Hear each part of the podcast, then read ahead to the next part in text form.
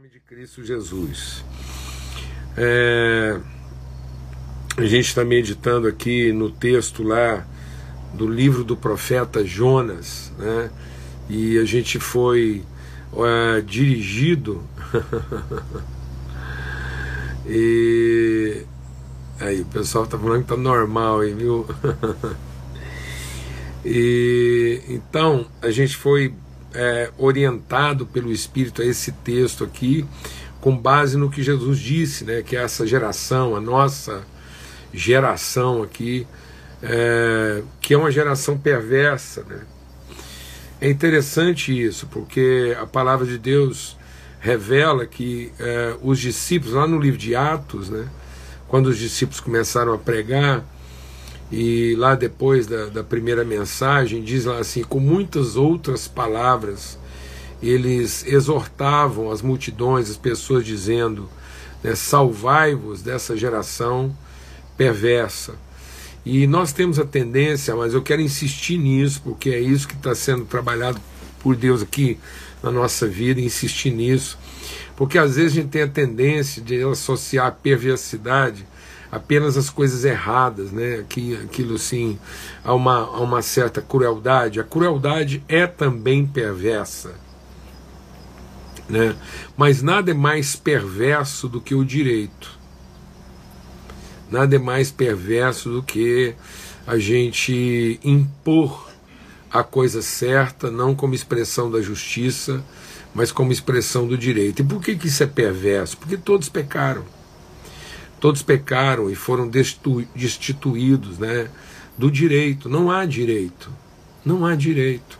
E hoje a gente está ouvindo cada vez mais se falar em direito. Né? Há justiça, mas não há direito. Então, é, e a gente está cada vez mais falando em direito. E em nome do direito, a gente vai se tornando perverso. Porque é o que Jesus diz: por se multiplicar a iniquidade, o amor se esfriará dos corações. Quanto mais nós nos aferramos, quanto mais nós nos agarramos ao direito, né, menos nós correspondemos ao coração misericordioso do Pai. Por isso que nós temos que ter o mesmo sentimento, o mesmo sentimento que houve também em Cristo Jesus. Que tendo o direito de ser igual a Deus, ele abdicou desse direito e se esvaziou desse direito para se humilhar, ser achado em figura humana, e revelar o coração do Pai. Amém? Então, é isso que perverte. Por isso que a palavra de Deus diz que é, nós vamos ter que ter um sinal de Jonas. E esse sinal de Jonas passa pelo quê? Pela morte né, do direito, o sacrifício do direito.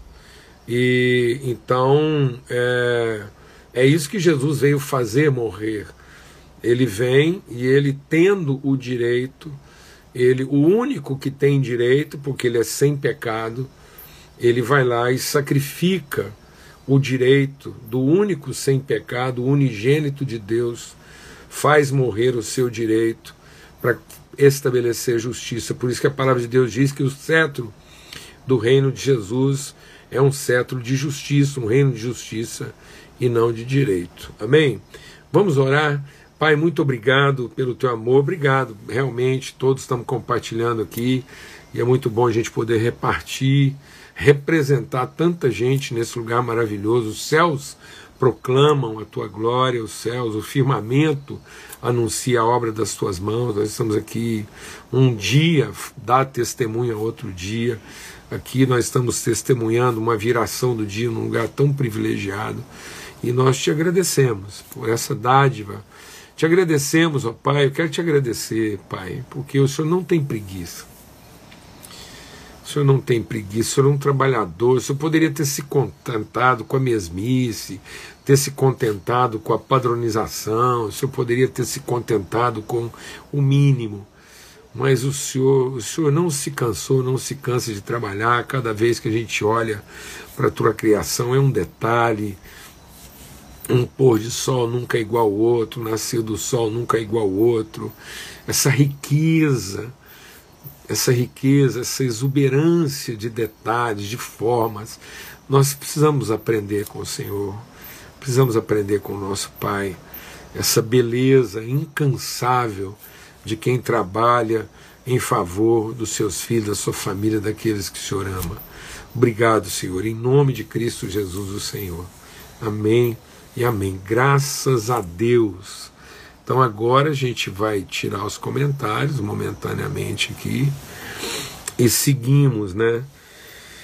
É, então a gente compartilhou aqui é, exatamente sobre isso, que ó, quem está chegando agora, né, e, está é, se acostumando aí com a nossa mesa da viração, a gente sempre faz aqui uma, uma breve recordação do que está sendo compartilhado, para quem chegar aqui agora não ficar totalmente assim alheio.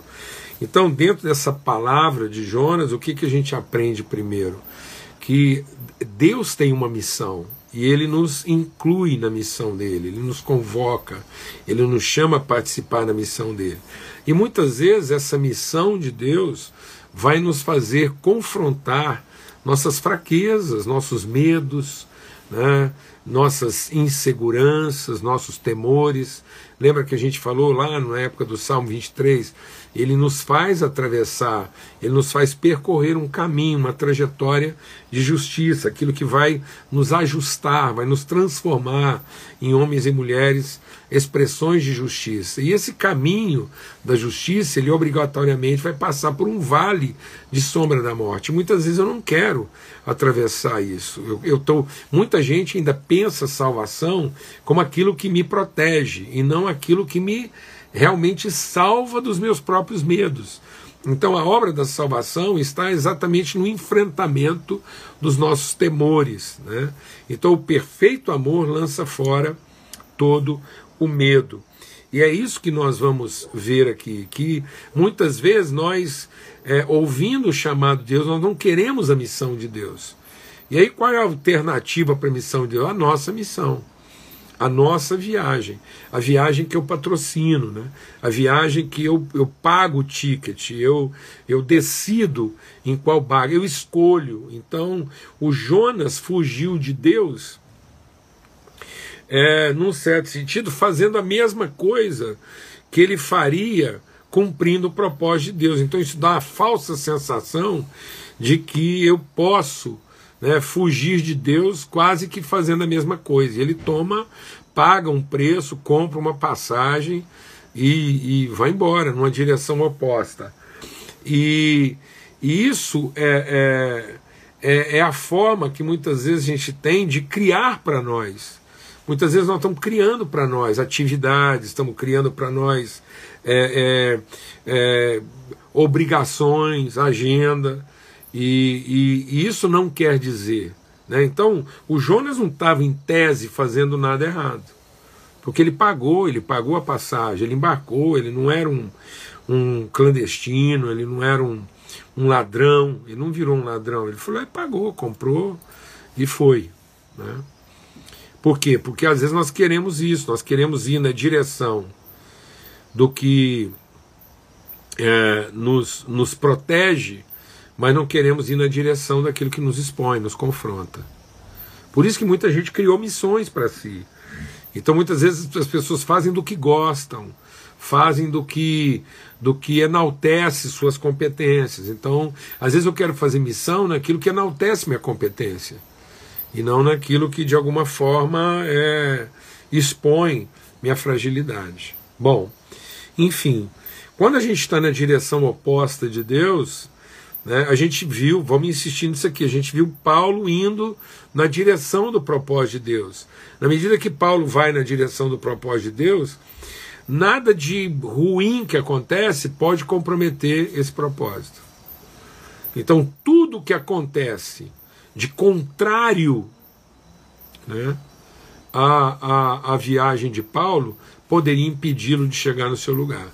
Ao contrário de Jonas, né, tudo correndo bem, de repente o próprio Senhor, a palavra de Deus diz que não foi a natureza, não foram as circunstâncias, não foi uma calmaria, não foi um, um tufão com nome, não foi o Euroaquilhão, não foi um tufão que tinha nome, o povo já conhecia aquele tufão, né? mas não foi isso.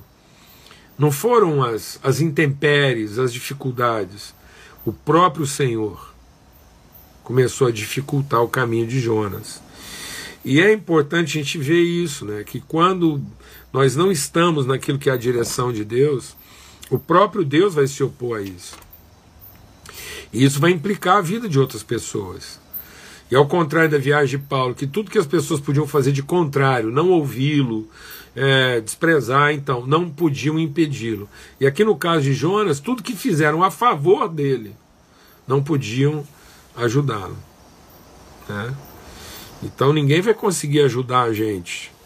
E às vezes esse é o nosso problema. Às vezes a gente quer que as pessoas é, nos ajudem. Né? A gente está indo contra, nós, nós tomamos um rumo oposto do propósito de Deus e às vezes a gente acha que essas pessoas nos ajudarem. E aí a única ajuda que elas podem nos oferecer é nos colocar diante de Deus. Nos colocar diante de Deus. Essa é a ajuda. Né? É, é nos carregar até o altar de Deus, porque nossa questão não é com as pessoas, nossa questão é com Deus. Às vezes você se meteu em algumas coisas e está achando que o seu problema é com a sua esposa, é com o seu marido, é com. Enfim, às vezes a gente tem a tendência de achar que a nossa vida não está verdadeiramente cumprindo o propósito de Deus, é pelas circunstâncias, contingências, as pessoas. Eu vou dizer uma coisa, mano, quando a gente está no propósito, nada disso pode impedir. Ou quando a gente está fora do propósito, nada disso vai funcionar. Ninguém vai conseguir ajudar. Então, se aqueles marinheiros insistissem mais um pouco, em vez de salvar todo mundo, morria todo mundo. E aí, esse homem é devolvido para Deus, né? ele é devolvido para para é, o lugar de onde ele tinha fugido, que é a presença do Senhor. Então ele não tinha que resolver as coisas com as pessoas primeiro, ele tinha que resolver com Deus primeiro. E aí ele vai, vai para a sua interioridade, ele vai ele vai para aquele lugar, ele e Deus. Ele tem que se resolver com Deus. E aí a palavra de Deus diz que ele não vai se resolver com Deus, ele não ele, ele entende que Deus vai trazê-lo à vida, mas para que isso aconteça, ele não tem que pedir uma nova oportunidade, ele não tem que sugerir, ele não tem que, ele não vai dizer para Deus o que ele tem que fazer. E nem vai fazer promessas. Então Jonas não fez promessas para Deus. Ele simplesmente retomou os compromissos que ele tinha abandonado. Então retome isso, retome a palavra que você empenhou com o Senhor. Não confunda, deixa Deus ministrar o nosso coração. Não confunda retomar seu compromisso com Deus com retomar suas atividades. Nunca confunda retomar seus compromissos com Deus com retomar suas atividades. Tem gente que vai tentar retomar suas atividades sem antes retomar seus compromissos. O Pedro já estava indo para o rumo errado. Quando lá foi passando o tempo, ele disse: Vou retomar minhas atividades. Aí Jesus vai lá e interrompe Pedro na retomada das suas atividades para falar com ele que ele precisava retomar os seus compromissos. Tem gente que acha que porque arrependeu, porque agora ele entendeu que tinha tomado decisões erradas, ele tem que ser devolvido às suas atividades. Não, ele tem que ser devolvido aos seus compromissos com Deus, a palavra que ele empenhou. E Deus vai reconduzir, da forma como ele tiver que reconduzir, no tempo que ele tiver que reconduzir. Bom, e aí vem o capítulo 3.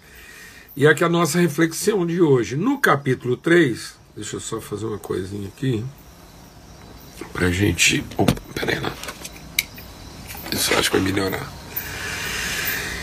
Acho que melhora assim, né? No capítulo 3, é, o texto vai dizer que o Jonas foi lá, pregou, falou com todo mundo, né? E percorreu a cidade, levava três dias para pregar. E ele pregou uma palavra assim, ele pregou uma palavra para mandar todo mundo para o inferno mesmo. Ele falou: ó, daqui 40 dias Nínive será destruída. Ele, como diz o caipira, ele não alisou, não. Foi chapa quente. E aí a palavra de Deus diz que os ninivitas creram. Todo mundo começou a crer, se arrepender, rasgar a roupa, vestir o pano de saco. O rei de Nínive ficou sabendo disso tudo, foi lá, o rei dos assírios, e, e olha, foi lá e falou assim: olha, é, é, é, vamos fazer um jejum. Ele proclamou um jejum até para os animais. Animais, bois, ovelhas, todo mundo vai fazer um jejum aqui e nós vamos chorar, vamos lamentar nosso pecado diante de Deus e vamos nos arrepender. E diz que Deus recebeu aquele quebrantamento, aquela oferta, e todo mundo se arrependeu.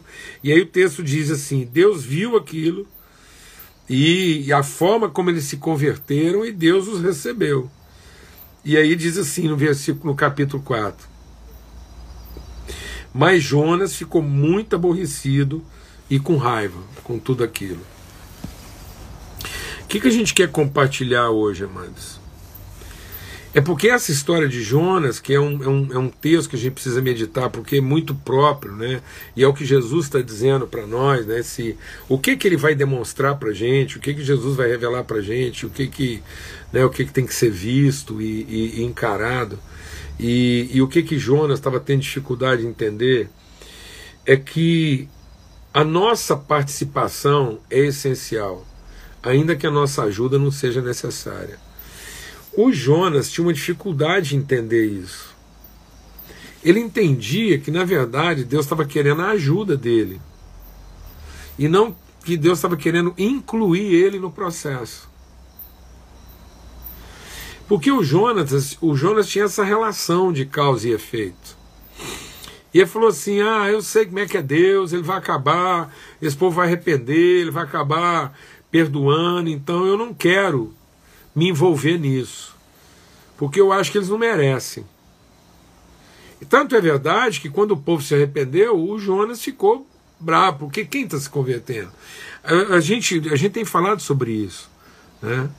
A gente é muito seletivo em pregar as coisas, porque a gente é que vai criando as condições para as pessoas se tornarem nossos irmãos ou não. Em lugar de entender que as pessoas são nossos irmãos, é nosso privilégio trazer revelação para eles a respeito disso, para que eles conheçam o coração do Pai. Então, quando Deus está nos chamando, é para a gente ter parte no processo, porque isso é essencial, inclusive para nós. É um processo de inclusão no, no processo que vai transformar, inclusive, o nosso entendimento a respeito das pessoas. Então, Deus não está chamando você para prestar um serviço. Porque se fosse simplesmente para produzir a conversão dos ninivitas, Deus não precisava do Jonas. Você fala, mas então para que, que ele chama o Jonas? Porque ele está querendo produzir uma relação de irmãos. Ele está reconciliando irmãos. Ele não está reconciliando devotos com a divindade. Nós precisamos entender que o pecado não apenas quebrou a relação de Deus com o homem, do homem com Deus. E essa parte está resolvida. Deus em Cristo Jesus a perdoou os pecados, agora nós precisamos ser conduzidos pelo Espírito Santo para restaurar, para sermos ministros da reconciliação da relação. Então não é uma simples pregação em que a gente escolhe para quem pregar, em que a gente decide quem é que vai se converter, ou a gente achar que Deus está precisando da nossa ajuda para fazer uma missão. Não, não é uma questão do serviço que eu presto, da ajuda, o que Deus precisa da gente para isso. Então, a nossa ajuda não é necessária. Não para isso. Mas a nossa participação é essencial. E eu conheço muito cristão que, por achar que a sua ajuda é necessária, ele começa a achar que a sua participação não é essencial. Vou explicar isso melhor. Porque tem muita gente que acha que estava lá para prestar um serviço, e a partir do momento que a ajuda dele não é mais necessária na cabeça dele, ele também começa a achar que a participação dele não é essencial. Então muitas pessoas elas avaliam suas relações pela necessidade e não pela natureza delas. Então são pessoas que decidem suas relações pela necessidade ou não. Ou por que, que você acha que o índice de divórcio entre casais aumenta na medida em que os filhos se emancipam. Porque enquanto os filhos precisam dos pais, eles ainda toleram alguma coisa para poder ajudar os filhos. Mas a partir do momento que vai havendo uma emancipação, cessa o quê? A obrigação e a necessidade. Então ele entende também que a participação dele não é essencial.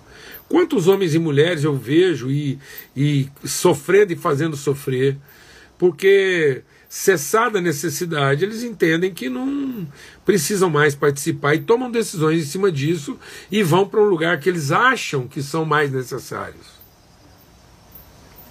Isso é um erro. Porque eles colocaram a necessidade acima da relação. E Deus quer colocar a relação acima da necessidade, como a gente vai ver amanhã na meditação de amanhã.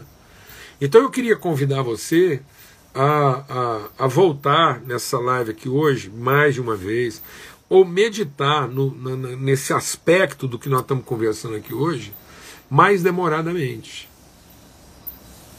O que, que tem norteado a sua vida? A ideia de que a sua ajuda é necessária ou a convicção de que a sua participação é essencial? E se a sua ajuda não for mais necessária? E se você achar que não era necessário esse tipo de gente se converter? E se você se cansar? E se você achar que no fim não está resolvendo? Entende o que a gente está compartilhando aqui, amado? E isso acontece porque muitas vezes a gente não privilegiou a relação, a gente privilegiou o serviço, o desempenho. Por isso que deixa Deus ministrar o nosso coração aqui, falar algo forte aqui, forte, e você segura essa onda e medita sobre isso. Por isso que funcionou, mesmo Jonas estando contrariado. Então vou te falar uma coisa. Mesmo que você esteja emburrado, achando ruim, mesmo que você não esteja gostando, mesmo que você não esteja satisfeito,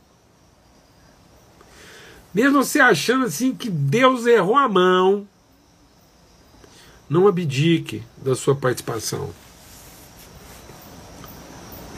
E também não pense você que só se você estiver satisfeito, achando bom demais da conta, e assim, pensando que você agora está assim, encontrou seu lugar ministerial, que as coisas vão funcionar. Que está aqui, ó. O Jonas foi lá fazer um negócio, emburrado, pregou de mau gosto, estava lá assim, travado, entregou talvez assim, a pior mensagem da vida dele, não parou nem para explicar, mensagem ruim, culto ruim, pregador ruim, povo tudo converteu. Então não pense, não se iluda pensando que houve uma conversão, que houve um avivamento, porque minha ajuda era necessária e que foi em cima da minha competência. Que mensagem, que culto, que louvor. É uma coisa. Você acabou de ver aqui uma nação inteira se convertendo no pior culto que um homem de Deus podia ter organizado. sem louvor, sem programação, mensagem péssima, curta, pregador contrariado, não vê na hora daquele culto acabar. Está entendendo, irmão? E o povo se converteu. E por que, que Deus queria Jonas ali? porque era essencial a sua participação, mas não porque fosse necessária a sua ajuda.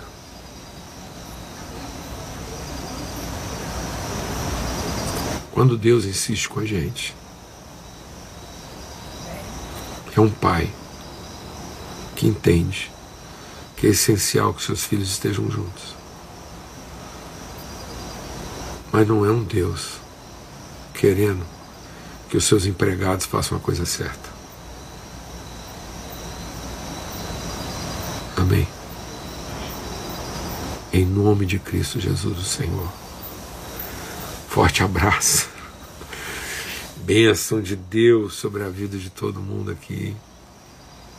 Em nome de Cristo Jesus, o Senhor. Amém. Até amanhã, se Deus quiser. Se Deus quiser. Até amanhã a gente vai continuar compartilhando. Vamos encerrar essa meditação aqui no livro de Jonas. Mas muito especialmente hoje, eu queria convidar você a meditar um pouco mais profundamente sobre isso. Em nome de Cristo Jesus, como irmão, como amigo, como alguém que teve que aprender que, mesmo que a minha ajuda não fosse necessária, a minha participação era essencial. Por isso, mesmo não gostando, mesmo emburrado, mesmo sem entender, mesmo sem estar gostando, a gente não abdica, não renuncia, não nega a nossa participação. Amém. Mesmo que ninguém precise de nós. Em nome de Cristo Jesus, Senhor.